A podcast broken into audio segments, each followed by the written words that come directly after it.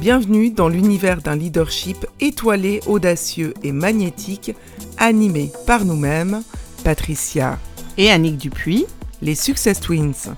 Chaque lundi, nous vous partageons des success stories d'étoiles montantes, des leaders et entrepreneurs authentiques et multitalentueux, de véritables diamants bruts.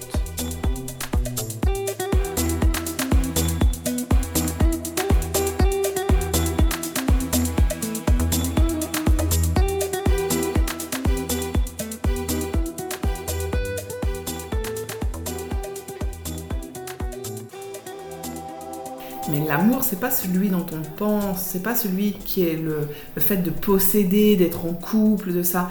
C'est l'amour, c'est aussi regarder quand euh, l'autre il, il tue, quand l'autre il. Voilà, et comment tu gardes ce lit de, de, de, de rester aligné et puis de véhiculer l'amour quand euh, des pays sont en guerre, ou comment tu restes aligné, tu Mmh, restes centré. Et euh, ça, c'est souvent intéressant parce que du coup, les gens avec l'amour, tu sais, ils se l'attribuent et puis euh, ils pensent que c'est aimer, mais aimer dans le sens presque possédé en fait. Ouais, a-. Et euh, c'est super intéressant. Et il y avait un autre qui disait, euh, bah, c'est Franck Lebet, qui lui disait, on- il parlait pas d'amour, mais il disait que nous, on était là sur Terre pour euh, vivre des émotions.